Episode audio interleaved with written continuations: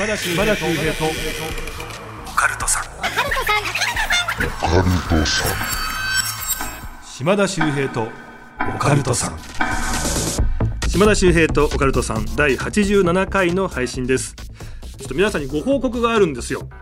えー、先月ですね11月の6日日曜日に行われました怪談最強戦2022皆さん結果ご存知でしょうかね？なんと優勝したのが井山良吉さんということで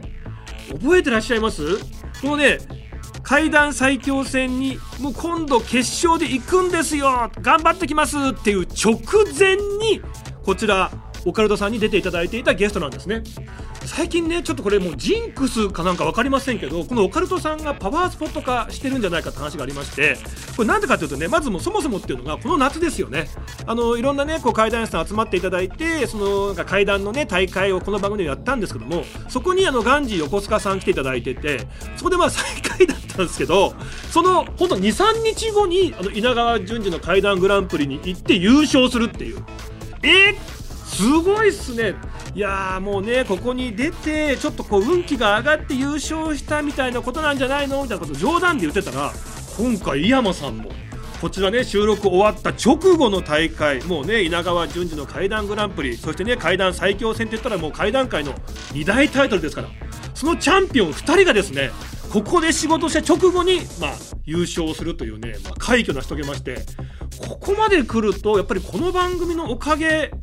なんじゃないかなっていう気がしてくるわけですよね。だって井山さん分かりますよ。もう実力者ですからね。ずっと挑戦されていてね念願になったわけですけども。ガンジー横須賀優勝できるわけないんだからあの人。この番組のおかげでしかないですよね。あの男が優勝するわけがないですから。いやー本当感謝していただきたいなってこととともにですね。まあぜひあのまあ、そういう大会を控えたね怪談師の方よかったらこちらね来ていただくといい結果出るんじゃないかっていうねと思ってますんで皆さんよかったらそういうふうに使っていただきたいと思います。いやとにかくですね、えー、井山良吉さんおめでとうございました。さあそしてですね、えー、こんな、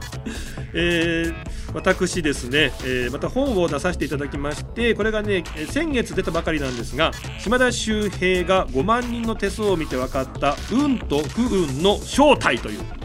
まあね、やっぱりこう人生波がありますんでこういい時悪い時あるかもしれませんがこの悪い時にどう過ごすかこれによってですね、えー、上がってきた時の、まあ、結果が違ってくるよとかでさらにねこう不運な状態が早くね運がいい状態になるんじゃないかっていうことで実例とともにです、たくさん紹介してますんで、まあ、あの年末もね、まあ、近づいて、えー、ちょっとねまた来年いい年にしたいなって方多いと思いますんで、えー、ぜひ、えこちら運と不運の正体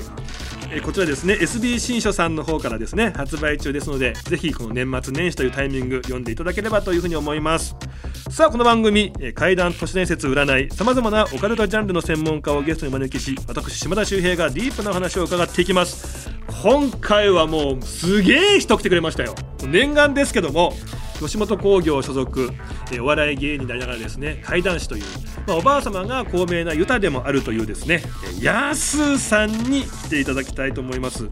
まあ、特盛ザウルスというね YouTube チャンネルももう10万人目前ですから皆さんぜひね皆さんの手でこう10万人っていうね、えー、まあ大台乗せてあげてほしいと思うんですけどもこの特盛ザウルスもやられていまして、まあ、やっぱ霊感もねすごいんです。だからもうお話自体もね他の怪談師とはも全然違うような度肝を抜かれるような話がたくさんあって僕もね毎回、まあ、一番楽しみにしてるっていう、ね、方でもあるんですけどもこの方だからそういう力があるんで僕だけじゃなくても結構みんなの中でなんか変なことが起こると、まあ、ヤースーさんに相談するっていう存在なんですね。で霊感が強いとか霊が見えるってしてたんですけど今回聞いてびっくりしちゃったんですけどあのー、電車乗れないっていうね情報が今日入ってきまして。あの普段ねヤースーさん確かにあの原チャリでね移動されてたんですけども今日ちょっとねあのあいにくの雨なんですよ。ってなった時にちょっとあの、車で行きたいと。でそれもなんかレンタカーわざわざ借りて行きたいんですみたいな。えなんでですか？って聞いたらちょっとね電車に乗るとやっぱりいろんなものが見えすぎてちょっとこう乗れないってことで実はいつも原チャリで移動してたのはそういう理由がありでさらに雨が降ってそれに乗れない時っていうのはわざわざ毎回レンタカーを借りて移動してたことが今日分かってね、まあ、どんだけ本物なんだよってちょっとびっくりしちゃったんですけどもね。ぜひ皆さん、えー、この後ねヤスーさんすぐにね登場しますんで、えー、楽しみにしていただきたいと思います。島田秀平とオカルトさん最後までよろしくお願いいたします。島田秀平とオカルトさん。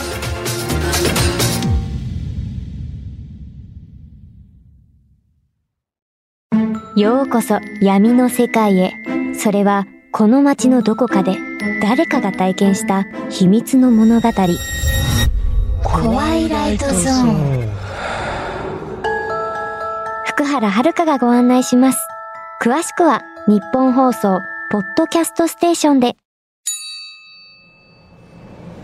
島田さんお疲れ様です。あ高田ちゃんお疲れ様。島田さん最近川の近くに行きましたか？えちょうど今朝散歩で行ってきたけど。えなんでわかるの？私分かってしまうんです。え？じゃあ私はここで失礼します。あ明日は行かない方がいいですよ。お疲れ様です。島田秀平とオカルトさんよろしくお願いします。えー、やすと申します。先ほどもですね島田さんの方からご紹介があったと思うんですが僕のおばあちゃんが、え、沖縄でユタという霊媒師のお仕事をしていて、え、まあ、その孫だからか、え僕も小さい頃から、まあ、幽霊が見える生活が当たり前だったんですよね。うんまあ、そんな、えー、おばあちゃんとのお話を今日は一つさせていただきたいんですけど僕まあ小さい頃から幽霊が見えてたのでそのおばあちゃんにこれは良くない幽霊だとかいい幽霊だとかっていうのを教えてもらいながらおばあちゃんのお祓いのお仕事を間近で見させてもらってたんです。そんな中ですねある日学校から帰ってくるとお母さんお父さん娘さん3人がそこに座ってたんです。うんでおばあちゃんのお祓い部屋に案内されてそこで、えー、お祓いが始まったんですけど娘さんがもう力尽きたような感じで動けなくて目も開けられない声も出せないような状況だったんです。まあ、両親の方はですねもう心配してどうにかしてくださいっていうことだったんですけどうちのおばあちゃんが僕に声をかけてきたんですね今から、えー、お祓いをするからあんたちょっと手伝ってくれないかと声をかけられたんです。えなんだろうと思ってそのお祓い部屋に行ってみるとあの女の子が力が入らないから座らせてる状態であんたが後ろから押さえておいてあげてほしいと言われたんですよね。うん、で分かったということで、えー、神棚の前に女の子を座らせて僕は後ろから女の子をこう羽交い締めにするような形で押さえてあげたんです。すると、えー、うちのおばあちゃん神棚の引き出しから数珠長い数珠を1本取り出して、うん、女の子の頭の周りをぐるぐるぐるぐる右にこう回し始めたんです、うん、すると数珠がなんかジリジリジリジリって音を立て始めるんですよね、うん、なんだこの音と思ってパッと見てるとなんかこう玉と玉がぶつかってるようなそんな感じだったんですよ。それが終わるとだらーんと垂れ下がった数珠が急にぐっと持ち上げられたかのように一瞬輪っかになるんですよ、なんだこの現象と思ってじーっと見てるとそれを3周ぐらい繰り返した瞬間に数珠がパンと弾けるんですよ。周りには数珠の玉がコロコロコロっと転がって僕は何が起きたんだろうと思ってるとまたおばあちゃんは引き出しから新しい数珠を取り出して女の子の頭の周りをぐるぐるぐるぐるまたジリジリジリジリって音が鳴って輪っかになってパンと弾ける。それを2回ぐらいやった後これじゃダメだなって一言言って長い数珠を3本取り出してまとめて頭の周りをぐるぐる回し出したんです、うん、するとさっきよりも大きな音でジリジリジリジリジリジリって音が鳴り出してこれ大丈夫かと思って見てるとおばあちゃんが「あこれで大丈夫だねちょっと待ってよ」って言って僕の体をちょっとこうずらして女の子の肩をスーッとさするんですよね。さすって僕に一言「ちゃんと押さえときなさいよ」と言った後おばあちゃんは女の子の頭の後ろの髪の毛を両サイドに分けて首の根っこのところを指でつまむような動きをしたんです、うん、何すんだろうと思ってそのままおばあちゃんが勢いよく引っ張ると女の子の首根っこから男の人がブワーッと出てきたんです必死になって女の子の髪の毛をつかもうつかもうとしてるその光景を見て僕はびっくりして女の子を跳ねのけてしまったんですよねするとうちのおばあちゃんその男の人捕まえたままゆっくり横にあった窓を開けて外に男性を投げて窓をバチンと閉めて「二度と来るなよ!」って大きい声で言ったんですその時に僕、まあ、生き量っていうものを初めて見たんですけど、まあ、その女性の方その後ですね急に泣き出してお母さんお父さんのところにはってこう近づいていったんですよね。で、まあ、両親の方も「あよかったこれでやっと娘がなんとかなります」って言ったらうちのばあちゃんが「あのこれはこの女の子も悪いんだよ」と。あの男性の方、えー、思わせぶりな態度をしたことでこういうことになってしまったからあの今後は気をつけないといけないよと言ってまあ嬉しそうに3人で帰っていったのを見た時に僕は初めて生き量の怖さを知った。そんなお話です。ありがとうございました。毎週金曜深夜24時に更新しています。私が無事だったら島田秀平とオカルトさん。さあご紹介いたします。ただいま階段を披露していただきましたゲスト吉本興業所属お笑い芸人であり怪談師のやすさんです。お願いいたします。よろしくお願いします。ありがとうございます。いやまあおばあ様がね高名な、はい、まあユタの方で、はい、やすさんもねもちろん沖縄出身であそうですそうです。そういうものがもう小さな頃から日常だったっていう。まあそうですね。なんかあのみんな見えてると思って母親に言うと母親も首かしげるだけだしおじいちゃんですらなんかこう首かしげてなんか見えるのかって聞いてくるんですよね。まあ、そんな中うちのばあちゃんだけはあれは見ない方がいいよ目合わさないよとかっていう感じでうちのばあちゃんがもう育ての親だったので、まあ、基本的にはで今の話ありましたけど、はい、まあ、お父さんお母さん娘さんっていうご家族みたいな相談者の方が結構毎日こう来るような感じだったわけですか？そうですね。あのこの方々はあの県外から来られてて、はい、確か青森とかそのなんか結構北海道寄りの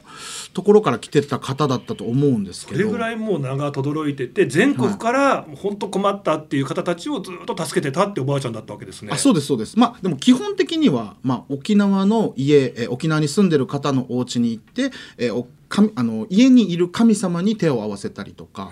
そのお家のえー、良くないものを払ったりとかっていうのがまあメインのお仕事だったんですけど。よくねそういった霊感とかって、まあ、あとユタもそうですけど、まあ、女性のイメージがあるんですよ。でまあ、女系の方にこうね引き継がれていくのかと思いきや、はい、それが安さんっていう方にも行ったわけですね。そこが問題でですね。あの実はもううちの姉が12個上なんですよね。はいでそのお姉ちゃんももともとはそのすごく霊が見えてしまってた人なんですよ、昔はよくそういう話してくれたんですけどある日なんかそれが原因なのかすごく心が弱くなってしまって、ええ、でうちのばあちゃんがあの子はちょっと無理だなと判断したみたいでそこからうちのお姉ちゃんが幽霊を見てた話僕はいっぱい聞かされたんですけど何一つ覚えてないんですよ。えー、で未だに霊を感じたりとか霊の声が聞こえたりとかあの気配を感じたりはするんですけど見ることは一切なくて自分が見てたっていうのもほとんど覚えてないっていう。そうばあちゃんがその力をこう閉ざしてくれたというか守るために。なのかなって僕は思ってるんですけど。すごいのが今まで見てた記憶すらなくすような、はい、そんな力があるわけですね。だからその忘れてしまいたくなるぐらいきついんだと思いますしっかり見てしまうとさっきのねあの、まあ、除霊の話も数珠がカチカチカチカチカチっていうのも、はい普通に考えたらもうありえないとんでもない状況じゃないですか。そうなんですよな何の音だろうって最初分かんなかったんですよ。そしたらあの数珠をよく見てると細かい振動で動いてるみたいな、えー、その数珠と数珠の間に空間があってカタカタカタカタって動いてるのが見えてえこれ数珠動いてんじゃないって思って凝視してるとパンと弾けて。でさらにまた違うの持ってきて、はい、で最後3本にしてって言って。そうです。ですごいのがそのまあ体調が悪くなってしまっていた女の子の首根っこから、はい、男性をぐーってこう出したわけですよね。そうなん引っ張り出すみたいな。はい。えどういう男性何歳ぐらいの人だったんですか、えっと、20代あの初めぐらいの、まあ、本当22とかそれぐらいの、えー、男性で黒髪の本当になんかこう一見真面目そうな雰囲気の細身の男性だったんです、私服はどんえどういう、えっと、ジャケット着てて黒い。黒いジャケットに中白 T みたいな感じだったんですよね。だからだって女の子からこうグーって出てくるってもうわけわかんないですよね。なんかあのなんで丸めたあの下敷きとかがバンとこう広がる感じで。ドラゴンボールのポイポイカプセルがピヨンってこう出るあそうそうそうそう。でも本当になんかシューッと出てきてパンってこう広がる膨らんだ風船みたいな感じでブワッと出てきて。で僕も初めて見たんですよ。でこんなことあるんだねってばあちゃんに言ったらまあこれはあのみんなに起こることではなくて、その女性の方自体が体に霊を入れてしまう霊感を持ってるあとー。でそういう人に、えー生き量を飛ばしやすい、えー生き量を送ってしまいやすい男の人がえーそば、にいてついてしまったからだからお互いの、えー霊感の動きがそうなってしまったっていう。えそのバーってこう出てきたのはヤスさんは霊感があるから見えてたけど、はい。他の親御さんたちには見えてたんですか？見えてないです見えてないです。見えてない。ですよね、はい。だから僕が急に女の子をは跳ねのけたみたいになってでお母さんだけあのひざまずいてたのが膝立ちになりましたね、何が起こったんだっていう、はい、え？みたいな。で急に窓を開けてポーンって外になんか捨てるような感じのことをおばあちゃんがして、はい。もう来んなよ。えな何やってんすかっていう。そうですよ。もう両親をぼーっと見てるんですよ。すげえ。普通だからそういう光景なんだけど霊感ある人からするとそういうふうに見えてるって話なんですね、あまあまあそうですね。はあだからその時にもう両親も「な何これ?」みたいな変な空気になったんですけど女の子がそこでうわーって泣き出して「ママ」って言いながらはってお母さんの方にこうゆっくり近づいてったのを見てあ取れたんだっていうのが分かったんじゃないですかね。もうそしたらもうお母さんも泣き出しちゃって「ありがとうございます」って言ってその場でもう本当に泣き崩れて「よかったよかった」って言って。いやめちゃくちゃ面白いって言っていいのか分かりませんけど、はい。なんだこの話ってこういう話をねだからやすさんずっとしてくれるわけなんですけど、だはいって生き量を引き抜いて、窓を開けて外に そンってやって窓を閉めたらもう生き量って入ってこれなくなるんだとか。はい、だからもう多分おばあちゃんのやり方だとまた戻ってくるんですよ。生き量ってどうやっても戻ってくるって言ってたんで、え。ーなんですけどとりあえず今のところこうやって話したんで一応そのおばあちゃんからはその娘さんにちゃんともうあの「あんた心当たりあるでしょ」って言ったらもうお娘さんも「ごめんなさい」って言って泣き出しちゃってその人にちゃんと伝えなさいと。であの簡単に使うようなことはしないよって言って一応怒られて。いや面白いんですよ。皆さんねあの徳森ザウルス YouTube チャンネルやられてましてそこではねもちろん怖い話もあるんですけど、なんか素朴な疑問とか霊ってこういう感じだよっていう話なんかもね結構本当にこう雑談っぽい感じで出てるんで、はい。ぜひ皆さんね徳森ザウルスチェックしていただきたいと思うんですね。ありがとうございます。でごめんなさい。えびっくりしたんですけど電車乗れないんですか？そうなんですよ。いやこれもあの最初知らなかったんですよ。で僕表に出る時って基本的にはそのあの例を見ないようにしてるんで普段は気づかないものなんですけどある日、まあ、僕の場合はご飯いっぱい食べていっぱい寝てると調子よくてパッとこう霊が見えてしまうことがよくあるんですよ。まあ、そんな中、えーその当時あの、まあ、渋谷の方に僕らの劇場があるんでそこに行くために、まあ、あの電車に乗って向かってる最中にむちゃくちゃお腹痛くなったんですよ。うんで普段降りないんですけどある駅で降りてでトイレだけ済ませて戻ってきたら、まあ、電車が目の前を行っちゃったすぐだったんですよね。なんで僕が一番先頭になってしまってで立って待ってたらふと向かい側にのホームにいる霊がなんとなく見えたんですよ。うんあと思ったらあの目線の下がすごい気になって、うんパッと見たらあの線路の上にもういろんな年齢層の人たちが立ってるんですよ。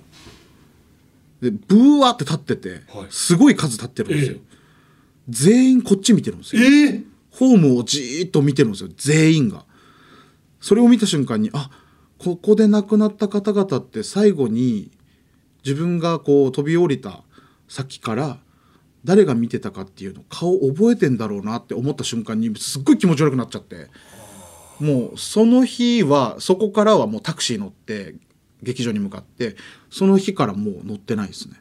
基本は。だから基本はね原チャリで移動されてるんですけど、はい。雨とか降っちゃってあー今日バイク無理だなっていう時にはわざわざもう車毎回レンタルして。そうですね、うん大変っすよね。まあまあでも沖縄って電車なかったんでもともと乗り慣れてはいなかったし、まあ、車の方が楽だなっていうのもあったんですけど、まあ、でも東京でってなると結構大変だったりはしますよね。道知らないんで。だからどうにか。だから本当に、はい。あのなんかねいろんなものがやっぱりこう近づいてきてしまうとか、だってこの前すごかったですよね。あの YouTube チャンネルでね、うん。あの今回あの、まあ、コラボさせていただいたんですよね、はい。お階段巡りと徳うございます。森ザウルスでって言って。はい。で安田さんが「いやちょっとね2ヶ月温めてた話があるんだ」っつって、はいまあねちょっとぜひあのご覧いただきたいんですけどまあ怖い心霊写真ですよね、うん。ありえない写真を紹介してくれたんですよ。はい。でその話をしてる時に撮影してくれてたスタッフさんがざわざわし始めてはい。ずーっとやすさんの左肩のところをなんか顔認証でうん。なんかずっと動いてると。はい。ヤースーさんの顔じゃなくてヤースーさんの左肩のところずーっと顔認証で動いてんだけどこれおかしいなっつって。はいでざわざわしてて。えじゃあなんかあそこになんかいるのか変な存在あんのかと思ってスタッフさんがそこをパシャって写真撮ったら、うん。めちゃくちゃはっきりそこに心霊の顔写ったんですよね。そうですね。でっかい顔映ってましたね。心霊写真。いやあれはなんだろう。目目鼻口とかじゃなくて目目鼻の穴鼻筋もう綺麗に輪郭まで見えて。ここね肩のあたりにちょっとなんか写っなんかと思ったからそこ写真撮ったらこれ見てください。しっかりと。これ完全に目目鼻鼻の穴口髪型も分かるぐらいの顔写ってません？美形です。美美形？え？ちょっと美形じゃないですか多分外国の方なのかなって。デビッド・ボーイみたいな。あとそのストリートファイターのあのガイルみたいな。だちょっとなんかこうぐ軍人さんのようにも見えるねって話はしてたんですよね。はい、ただね僕がその沖縄で芸人になる前ずっと米軍基地で7年ぐらい働いてたんでなんかそこら辺ともつながってくると思ったらちょっとなんかついてきてんのかなって思ったりとかしましたけど。すごいちょっとこう顔が焼けただれたような、うん。崩れてますよね少しだけ、うん。ちょっとこう海外の軍人さんのような顔がバーンって映っちゃって、はい。あれもうスタジオ騒然としましたよね。いやもうちょっとプチパニックでしたもんね。えー 島田さんが僕が持ってきた心霊写真と両手心霊写真みたいな 状況で。情情報量すぎて。だからもうなんかただ撮れたんじゃなくってね、うん。そういう話をしてるその時に左肩に顔認証し始める。なんだあそこじゃあ撮ってみようかっつったら映ったからそうですね。なんか全部がつながっていやまさしくじゃあもうこれそうなんじゃないかって思っちゃったって写真ですよね。はいいやだこんなことがもう立て続けに起きるわけですよ。はいさあではですね、えーこの後安田さんにもう一本怪談話披露していただきたいと思いますお願いします。はい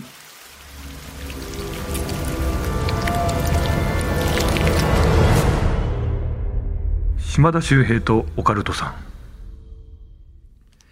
それでは安さんお願いいたしますはい。えーまあ、このお話ちょっと僕の体験談ではないんですが、まあ、あの霊感って一口に言ってもいろんなタイプがあるんですよね。僕みたいな感じで見える方もいるし、えー耳で聞こえる方匂いを感じる方霊と喋れる人、まあ、気配を感じる人とか、まあ、いろんなタイプの霊感のあ持ってる人から僕お話聞かせてもらうことが多いんですけど、聞いた中でなんだそれって思ったのが味に霊感があるっていう人がいたんですよ。味？味。これどういうことかというとその、まあ、女の方なんですけど、まあ、仮仮に、えー、とレナさんっていう名前にしときます、はい。そのレナさん小学校の時に大好きなおばあちゃんを亡くしてしまったそうなんですよ。そのレナさんはおばあちゃんを亡くしたっていうことをお母さんに告げられておばあちゃんに会えないんだっていうのですごくおばあちゃんのことを思うことが増えたらしいんです。え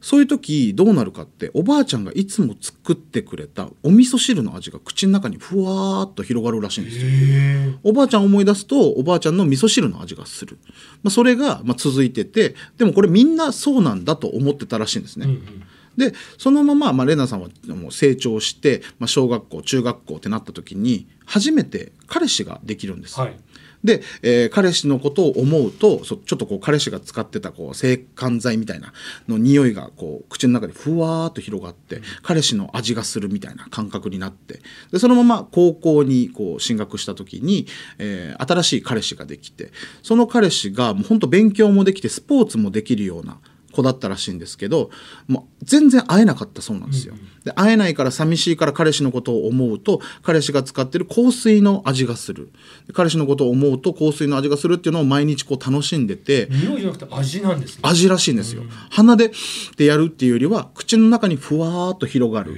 感覚らしいんですね。ね、でそのレナさんはある日彼氏に会えない時に寂しいから彼氏のことを思ってると口の中に甘い味がしたそうなんですよ。あれいつもと違う。なんだこの甘さって思ってで次の日気になったんで彼氏に「昨日何してたの?」って言うと「あ昨日は勉強して部活行ってたあそうなんだっていう会話を彼氏としてると廊下で奥の方から1個上の先輩の女性があのバーッと歩いてきて、彼氏に向かって「あ何々君またね」ってこう手を振ったらしいんですよ。でその女性がパーッと通り過ぎた瞬間にその女性のつけてた香水が昨日のあの甘い匂いと一緒だったらしいんですよ。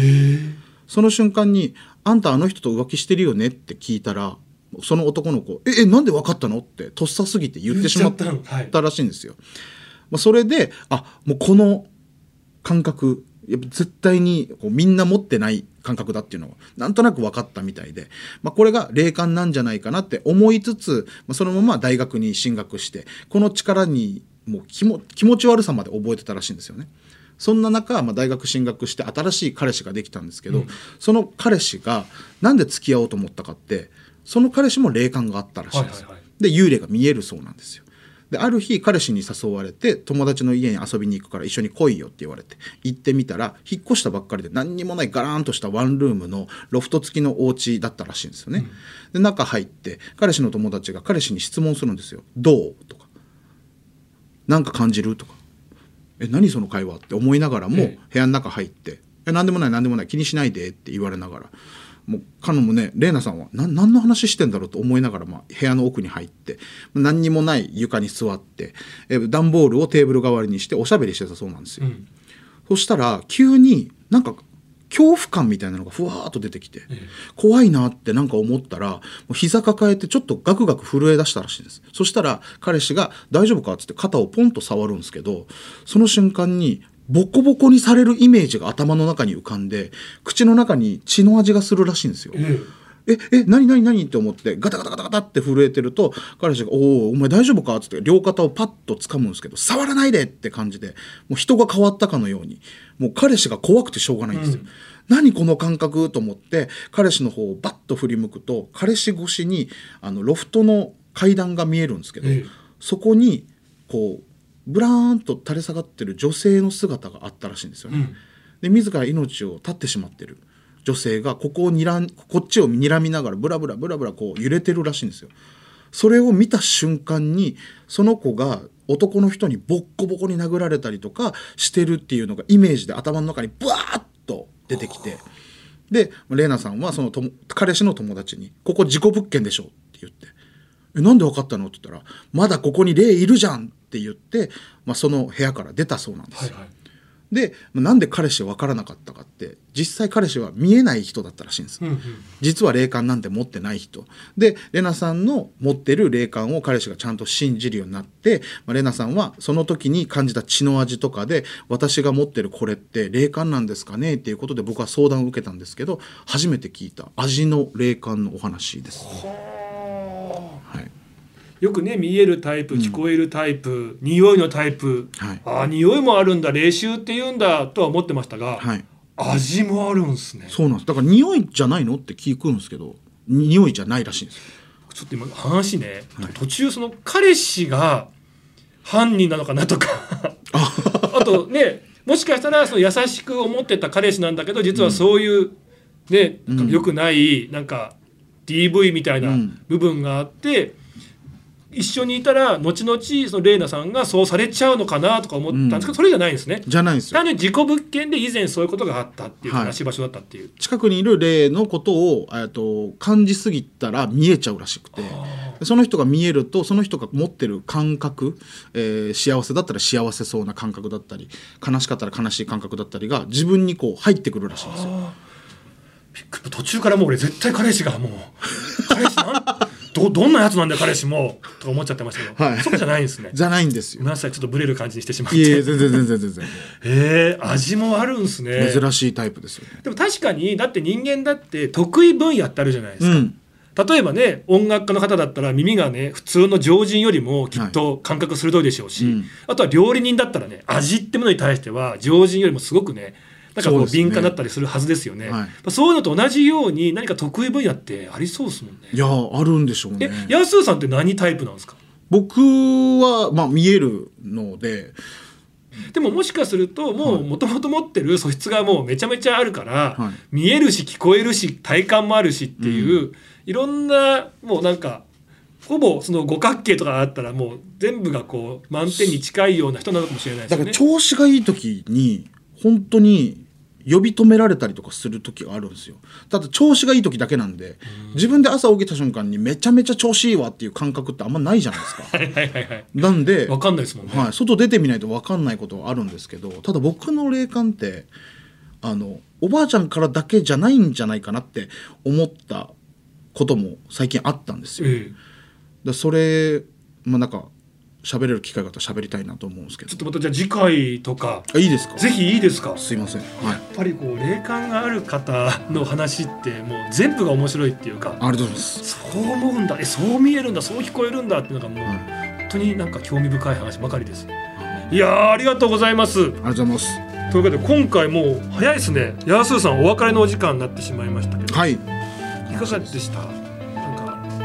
オープニングからね。はい始まって、まあ、僕がまあ一切噛まないというか流暢すぎるんでちょっと緊張した部分あったんじゃないですか。うん突っ込めないっていう苛立ち。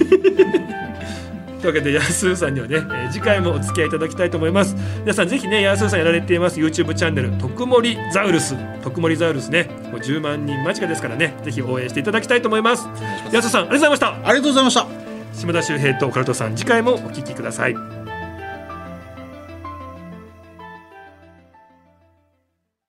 島田秀平の開運ワンポイントアドバイス。今回ですねえ開運方法をご紹介していきたいと思います。え今日ご紹介するのは恋愛運そして対人運を簡単に上げられるかもしれないという風水術でございます。あの家の中でですね、まあ、そういった人間関係恋愛関係を表すのはクローゼットやタンスと言われているんですね。まあ、あのタンスやクローゼットは洋服を保管する場所。服というのは人に会うために着ていくアイテムですよね。なのでその場所を見るとその人の人間関係や恋愛関係がわかると言われているんです。どういうことかと言いますと例えばタンスやクローゼットがぐちゃぐちゃもう整理されてない乱れているという方はですね人間関係や恋愛関係も乱れがちになってしまうという、まあ、ぜひね、えー整理整頓して